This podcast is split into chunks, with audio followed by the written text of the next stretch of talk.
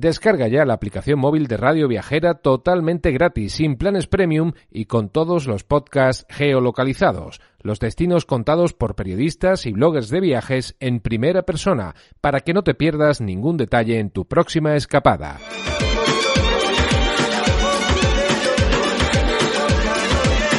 Bienvenido y bienvenida al programa de podcast de turismo sostenible de Travindi en colaboración con Radio Viajera. Soy Dasa García, coordinadora de Travindi Consulting en Travindi Español, y a través de nuestro proyecto buscamos no solo demostrar que el turismo puede ser un generador de impactos positivos, sino que también acompañamos a profesionales y emprendimientos del sector a lograrlo. Estás escuchando nuestra quinta temporada de podcast dedicada a dar visibilidad a profesionales del sector que nos inspiran con su trabajo y experiencias en el camino hacia un turismo más sostenible en Iberoamérica. Para cualquier sugerencia o comentario, puedes escribirnos a través de nuestras redes sociales arroba travindi barra baja es o escribirnos directamente al correo info arroba. Bienvenidos y disfruten del podcast. En el programa de hoy nos acompaña Ana Báez desde Costa Rica. Ella es bióloga, museóloga y ha ejercido como consultora internacional en turismo sostenible y áreas protegidas en América Latina, a través de su empresa Turismo y Conservación Consultores. El año pasado, en 2020, Ana lanzó el curso online Líderes de Turismo en Transformación para ayudar a los líderes de proyectos turísticos a adaptarse a las particularidades inesperadas del 2020. Y hoy tendremos la ocasión de saber más sobre ese curso y sobre las perspectivas para el sector de cara a una fase de recuperación. Bienvenida Ana, un gusto tenerte con nosotros. Igualmente, un placer poder a través de ustedes compartir algunas de las iniciativas y preocupaciones en el sector turismo. Genial. Pues si quieres podemos empezar hablando un poco sobre la iniciativa Líderes de Turismo en Transformación, de qué trata. Claro que sí. Yo creo que uno de los eh, sectores que tuvo transformaciones importantes y las sigue teniendo dentro del proceso de cambio a partir del impacto de la pandemia en el COVID-2019 es el sector turismo y de ahí la motivación de cómo trabajar, cómo colaborar, sobre todo en tratar de plantearnos que de aquí en adelante tendremos que hacer una revisión mucho más profunda de qué hacemos, cómo lo hacemos y sobre todo qué queremos seguir haciendo como motivación de desarrollo personal en el sector del turismo. Mi trabajo en América Latina por más de 35 años me ha dado la oportunidad de conocer gente en el campo que no tiene ni acceso a teléfono y pues gente de todo nivel de desarrollo profesional y en cualquiera de los sitios, para mí lo fundamental es el estado de desarrollo personal que tengamos en turismo. Es una actividad sumamente demandante, es una actividad que a veces hay que hacerla muy solo, a veces con excesos de personas y todo eso consume mucha energía turismo es de gente para gente. Entonces los primeros que tenemos que estar bien, los primeros que tenemos que estar claros con nosotros mismos, somos los prestadores de servicio en cualquiera de las actividades que hagamos. Y de ahí fue la motivación de cómo colaborar en estos procesos, pensando también que muchos de los que hemos sido líderes o hemos tenido la responsabilidad de facilitar, formar, liderar procesos, gestiones y demás, pues podríamos estarnos inclusive replanteándonos si queremos seguir adelante con este liderazgo, que es un liderazgo totalmente diferente, un liderazgo con un proceso de cambio de actitud profunda que tenemos que construir. No existe todavía la receta ni existen los programas que nos van a preparar. Así que con esa inquietud lanzamos esta idea de empezar a trabajar el replanteamiento desde lo profundo en las transformaciones que vamos a necesitar e ir identificando en los procesos cómo crear ese nuevo liderazgo. De ahí surge pues la idea de lanzar un curso que le llamamos Líderes de Turismo en Transformación y que nos dio un lindísimo resultado, una experiencia extraordinaria. Me gustaría saber qué tal fue esa experiencia que ya tuvieron, porque entiendo que en diciembre más o menos del 2020, del año pasado, hace poco, estuvo ya un primer grupo participando, varios líderes. Me gustaría saber quiénes son esos líderes en concretos que, participaron, o sea, ejemplos de, líderes que participaron del proyecto y saber un poquito más sobre cómo fue la experiencia de esa primera edición. Claro. Bueno, tuvimos muy poco tiempo para hacer toda la estrategia de mercadeo. Fue una idea de dos meses antes de estar implementándolo, pero lo lanzamos porque al hacer la prueba de consulta hubo muchísimo interés. Así que terminamos con gente de Cuba, de Colombia, de Argentina y de Costa Rica en un primer grupo que los participantes se caracterizaban por su motivación personal, su cuestionamiento hacia dónde vamos, que tenemos que ir buscando dentro de este mar de información que se produjo durante esos meses. Y por otro lado fue muy interesante porque tuvimos personas responsables de programas académicos de universidades, así como emprendedores, Tuvimos perfiles de responsables en áreas protegidas, en proyectos de desarrollo y nivel comunitario, en gestiones internacionales, Tuvimos consultores que están trabajando también a nivel internacional y también a nivel muy local. Entonces nos dio un espectro de diferentes perfiles con diferentes inquietudes. Pero lo interesante, y eso podría decir que era algo que esperaba dentro de la planificación, es que logramos llegar a lo más profundo de cada uno. Este programa, si bien es sobre liderazgo, pero lo más importante para nosotros es cómo permitirnos hacer una reflexión sobre mi propio liderazgo, sobre mis propósitos, sobre mis actitudes hacia el futuro y esto generó entonces una riqueza muy interesante en la dinámica del programa. Hicimos una producción también muy detallada, nos preocupamos muchísimo por la calidad por darle valor agregado con experiencias que pudieran libremente hacer y pequeños detalles que terminarán siendo como regalitos, ¿verdad? Virtuales en los cuales pueden tener entonces recordatorios, herramientas para su propia agenda y sus posibilidades de hacer de esto una experiencia. La otra cosa que me parece que es muy importante en la visión de cómo diseñamos este curso es que es aportar en la transformación de líderes para que ellos mismos aporten en sus propios liderazgos. Entonces todo fue producido con el fin en la mente de que se reproduzca de que los asistentes puedan a, su vez utilizar esas herramientas, esos recursos y materiales y los puedan aprovechar en sus círculos de influencia o sus tareas cotidianas. Genial. Veo entonces que tenían un perfil bastante variado de, participantes de todos los niveles. Y mm, me pregunto cuál detectó usted que sería la principal preocupación que había entre esos líderes que participaron. ¿Qué era lo que más, quizás un tema recurrente que a ellos les resultaba preocupante o un reto que ellos encontraban por el cual habían decidido tomar el curso?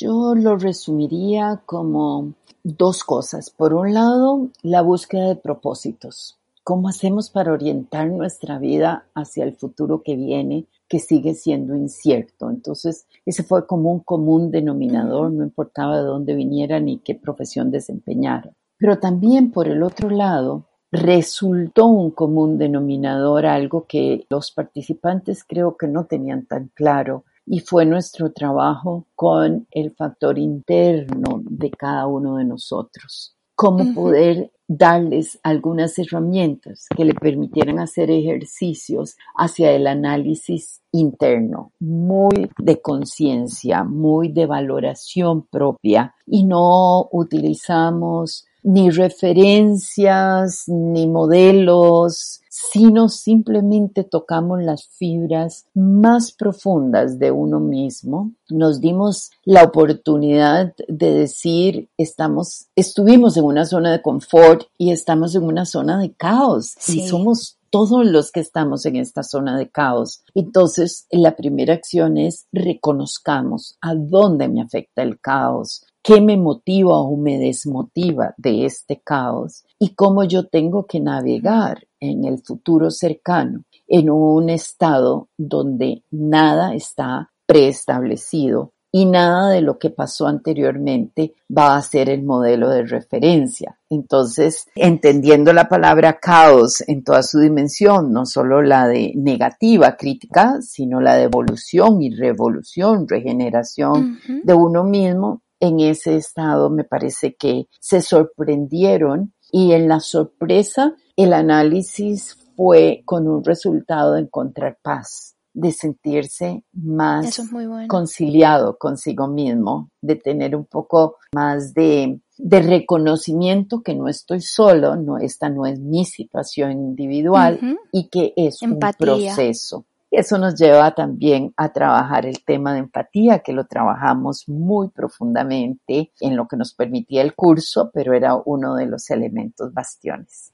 Sí, desde luego que es un curso bastante acertado para los tiempos que estamos viviendo ahora mismo. Un momento en el que por la crisis que hemos vivido nos hemos sentido a todo nivel y, todos los profesionales un poco perdidos, sin saber hacia dónde dirigirnos y también sin saber cómo seguir trabajando en nuestros puestos, porque es un reto que no habíamos visto antes, esta pandemia que nos ha afectado a nosotros. Entonces, desde luego es un curso que ayuda mucho, por lo que entiendo, a, a ser muy introspectivo, a analizarse uno mismo, que es algo que hace falta para poder enfocarse con más claridad y de manera más efectiva de cara al futuro. Y de paso, si lo hacen los líderes que van a dirigir el sector turístico, pues estamos en muy buenas manos entonces.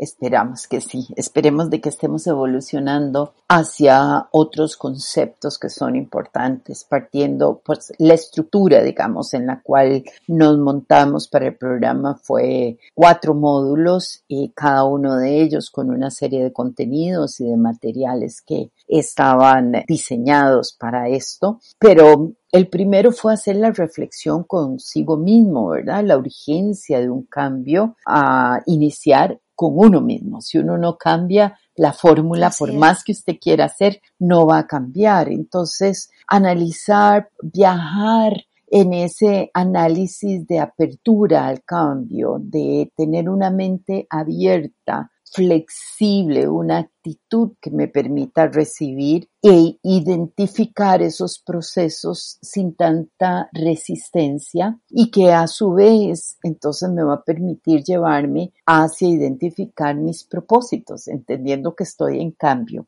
Pero fue muy importante colaborarles en la búsqueda de sus propósitos no importaba si eran personales, laborales, familiares, no importa. Lo importante es que el ser humano tenga un estímulo de una meta a corto plazo que le permita sentir que está logrando algo, que conquista y que a partir de esa conquista crea una plataforma que le permite subir una escalera más e ir avanzando. Y cuando uno tiene analizado este componente de actitud de cambio personal, de esa apertura, pues vas a tener la posibilidad de decir, no, este propósito ya no es lo que me calza en este momento y estoy dispuesto a dejarlo más fácilmente de lo que tradicionalmente hacemos, que era abrazar muchas ideas sin dejarlas que evolucionaran rápidamente. Parte de los desafíos del futuro es que estamos trabajando y vamos a seguir trabajando en un escenario de demasiados cambios y demasiado rápido. Entonces ni siquiera nos va a dejar el espacio para hacer análisis más profundos. Tenemos que tener, por eso, ideas en evolución. Otro tema que, que, trabajamos, que fue muy interesante, eh, fue precisamente el equilibrio, el reconocer cuáles son mis intereses, mis motivaciones y cuáles son mis necesidades. O sea, no me puedo desvincular de los compromisos que tengo, no me puedo desvincular de la realidad de un mundo que todavía se maneja dentro de una economía de la cual yo tengo parte y compromisos. Entonces entramos al reconocimiento de cómo encontrar ese equilibrio en todos mis principales componentes, mi cuerpo físico, el cuerpo emocional, el cuerpo cultural y el cuerpo ambiental. Y luego de reconocer a uno mismo como el actor más importante de este proceso de cambio y de reconocer que yo no soy una persona perfecta, pero puedo tener la capacidad de identificar mis vacíos, o hoy estoy más débil físicamente, pero mañana puede ser más espiritualmente. No importa, no va a haber una línea perfecta, lo que hay un estado de conciencia que me va a ayudar a poder fortalecer este proceso de cambio. Lo que está claro es que el liderazgo nunca va a ser igual al que veníamos teniendo. El liderazgo del futuro es un liderazgo compartido. Quienes jugamos el papel de líderes debemos de romper los esquemas triangulares, verticales, y tenemos que trabajar en células en las cuales tengan esa capacidad de gestión y de multiplicación de recursos con una mayor eficiencia. Y ahí es cuando yo entonces tengo que aprender a liderar de forma más dinámica, más orgánica, más funcional y desprender el que solo yo puedo hacerlo. Eso en turismo es una enfermedad. Termina el dueño de la empresa, que es gerente, que es el contador y que además es el que recibe a los clientes importantes porque es el único que habla inglés y es el que da las instrucciones del trabajo de mañana. Ese modelo ya no nos da físicamente. El cuerpo no es viable en calidad de vida y no es rentable tampoco. Entonces tenemos que abordar un poco más de tiempo hacia fortalecer esas unidades de trabajo y un liderazgo realmente compartido. Todos tenemos que asumir responsabilidades. Ahora que habla de, de, este tema, hay algo que yo he visto que se debate bastante y es cómo va a cambiar el líder, cómo van a cambiar los destinos, cómo van a cambiar los viajeros de cara a esta nueva etapa que nos toca vivir. Y está relacionado con esto que viene comentando de ese estado de conciencia al que tenemos que llegar para adaptarnos. Se habla mucho también de cómo la gente se va a adaptar a, viajar de manera diferente, a demandar productos diferentes. Y en ese sentido, como sé que usted pues tiene experiencia y a través de la consultoría en este tema, quería preguntarle su opinión sobre cómo ve que va a ser ese mercado turístico que viene en el que se van a integrar estos líderes, si se va a integrar esa conciencia de regeneración, podríamos decir, en el mercado que viene, o si cree que eso va a tardar un poco más, que se va a abandonar muy pronto. ¿Qué, qué opina en ese sentido?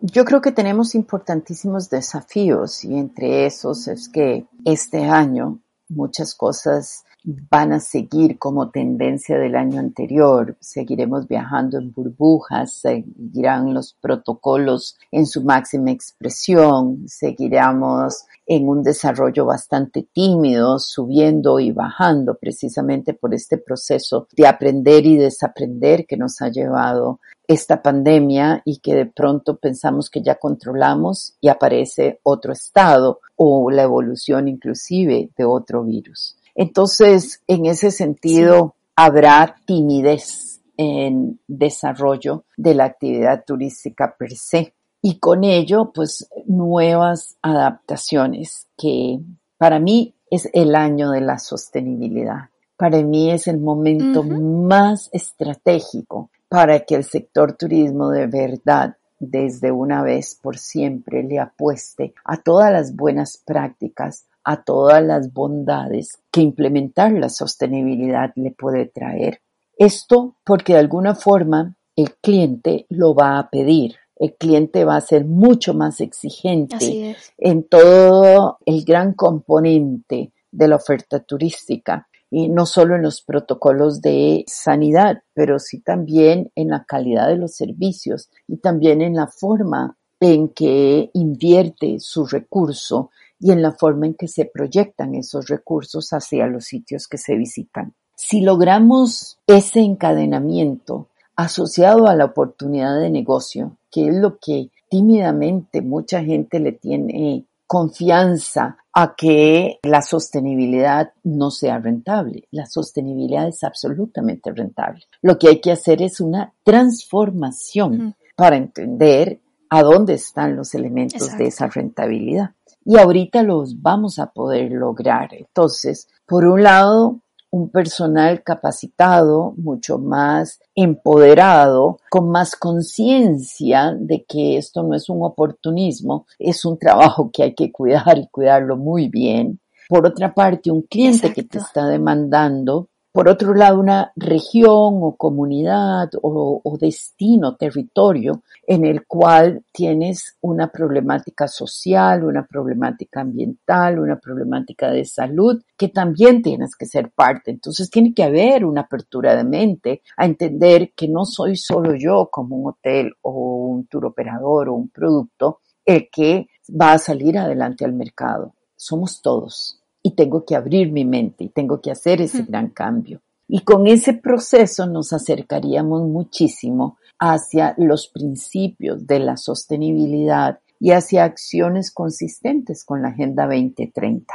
El desafío, la gran pregunta es, ¿y después lo sostendremos? Y aquí viene el problema de, exacto. de no poder responderte, exacto, el desafío de no poder responderte con una gran sonrisa que sí, sí va a sobrevivir, porque existe el otro componente que es el financiero. Claro, esa incertidumbre. El, esta economía que hemos diseñado y desarrollado y por la cual muchos han quebrado económicamente, han cerrado, es precisamente porque en turismo como sector empresarial somos muy deficientes en la forma en que administramos, gestionamos y monitoreamos los recursos. Vivimos al ingreso de la temporada y eso ojalá que nos hayamos aprendido la lección de que hay que saber proyectarnos más allá que el ingreso de la temporada, por un lado. Pero bajo ese hábito en el que veníamos desarrollándonos, lo peligroso es que no más empiece otra vez a recuperarse en una forma más persistente, continua, la visitación y el turismo en general, nosotros como empresarios y gobiernos querramos volver al modelo de ingresos, ingresos, ingresos y nos olvidemos de los demás componentes. Nos olvidemos de que parte fundamental del proceso de cambio va a ser nuestra mentalidad en lo que es la rentabilidad del el turismo, que es súper bondadoso en la rentabilidad por un lado, financiera, monetaria directamente, pero también darle valor a todas las otras acciones que contribuyen en un desarrollo con una visión mucho más amplia, con una interpretación más integral de todos los beneficios que genera el turismo directa o indirectamente. Cuando podamos hacer esa transición sin tanta perturbación a que hay que recuperar lo perdido, yo creo que sería un modelo de transición de sueño. Yo creo que estaríamos dando un salto cuántico como sector productivo que puede inspirar a muchísimos otros sectores y estaríamos haciendo de la sostenibilidad efectivamente un instrumento competitivo para salir adelante en todo el desarrollo que requiere de un, el turismo sostenible. Por eso la gran pregunta sigue siendo cómo preparamos al sector empresarial a entender que si bien el mecanismo del turismo es una forma de generar ingresos y por eso son empresarios, pero que también hay que replantearse esa forma para que podamos ser mucho más fuertes y resilientes en los procesos que vendrán, porque esto es apenas un inicio de enseñanza a muchos desafíos que vendrán.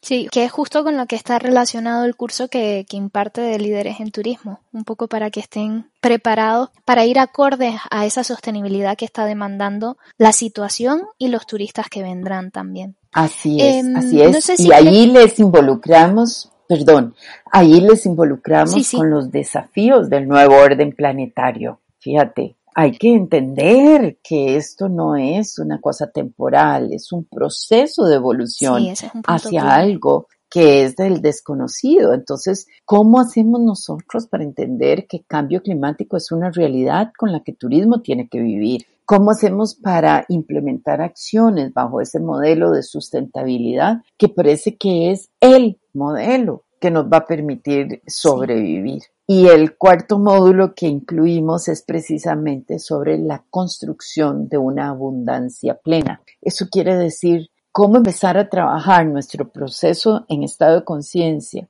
para poder evolucionar en un desarrollo sin destrucción o con menos destrucción, o sea, comernos menos nuestro planeta, pero con nuevos modelos económicos y con ese cambio de actitud que nos permitan orientar nuestras acciones a mejorar la calidad de vida y no la cantidad de dinero. Si nosotros logramos Esa es la clave. difundir mejor ese concepto de abundancia, esa actitud de apertura a nuevas formas de vida que nos ha hecho obligatoriamente el COVID vivirlo, porque la gran mayoría, sin excepción, hemos tenido que vivir con menos recursos, con menos de lo que hacíamos o haciéndolo diferente, pero ganando menos. Todo eso son enormes lecciones que si las incorporamos en nuestro estado de conciencia, sería un avance ideal para el turismo del futuro. Desde luego, desde luego que sí. Bueno, Ana, para ir mm, un poco terminando, no sé si nos puedes comentar cuándo va a ser el lanzamiento de esta segunda edición del curso, para cuándo la esperan, dónde puede conseguir más información aquellas, aquellos oyentes que estén interesados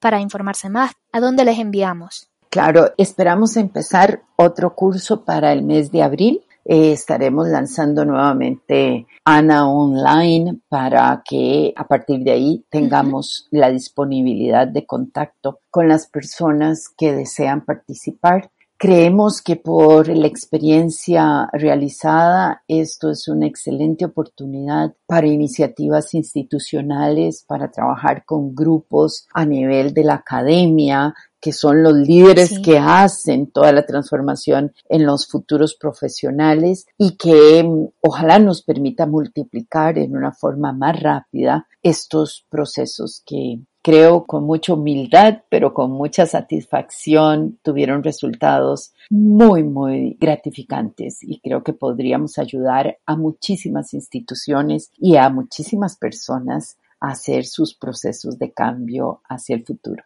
Así es. Pues muchísimas gracias, Ana. No sé si quieres comentar algo adicional, alguna otra información o dato que quieras dar. Y si no, em, pues damos cierre. Sí. Bueno, podemos encontrar en Facebook de Turismo y Conservación Consultores también información sobre resultados y sobre lo que vayamos avanzando con estas nuevas propuestas. Y me pueden contactar por a.baez.turbaez.com y encantadísimos podemos ampliar o discutir o compartir.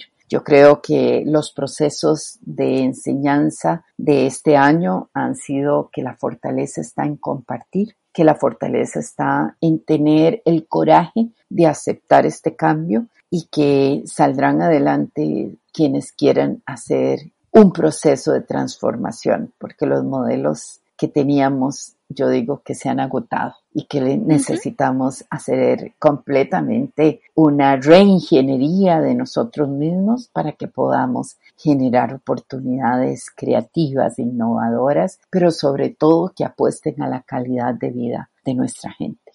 Totalmente de acuerdo. Pues muchísimas gracias, Ana. Yo invito a nuestros oyentes a que puedan echarle un vistazo a ese grupo de Facebook para informarse un poco más y que si están interesados, pues ya saben que en abril pueden contactarte para saber más del curso y, y estar al día totalmente necesario un curso que ayude a, nuestros líderes del sector turístico a estar más en conexión con la situación que se está viviendo ahora, a estar más preparados a nivel emocional para lo que viene y para poder dirigir las riendas de los equipos, de los destinos, de las empresas que están dirigiendo. O sea que yo lo recomiendo encarecidamente para todos aquellos interesados. Y pues nada, muchísimas gracias Ana y esperamos que en una próxima ocasión podamos seguir conversando. Así es, y muchísimas gracias a ustedes, muchos éxitos y seguiremos conversando que hay mucho para compartir.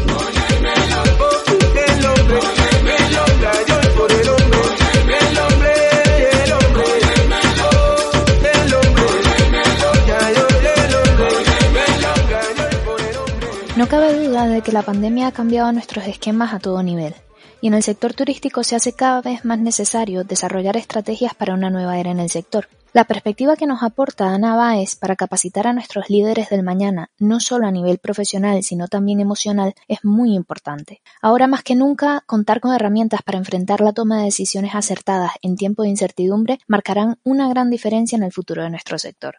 Agradezco a Ana por su participación en este podcast y también me gustaría agradecer al equipo de edición y organización detrás de este programa.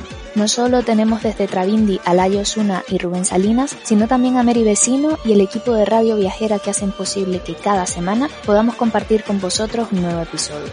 Y para nuestros oyentes, si queréis tener más información, os invitamos a visitar las redes sociales de Travindi, arroba travindi barra baja es, en Instagram, Twitter, Facebook o LinkedIn. Y también recordaros que pueden visitar nuestra página web www.travindi.es. No dudes en contactar con nosotros si te gustaría participar en nuestro programa de podcast o si quieres colaborar con Travindi en cualquiera de las modalidades disponibles en la sección de colabora de nuestra web. Hasta la próxima y gracias por escucharnos.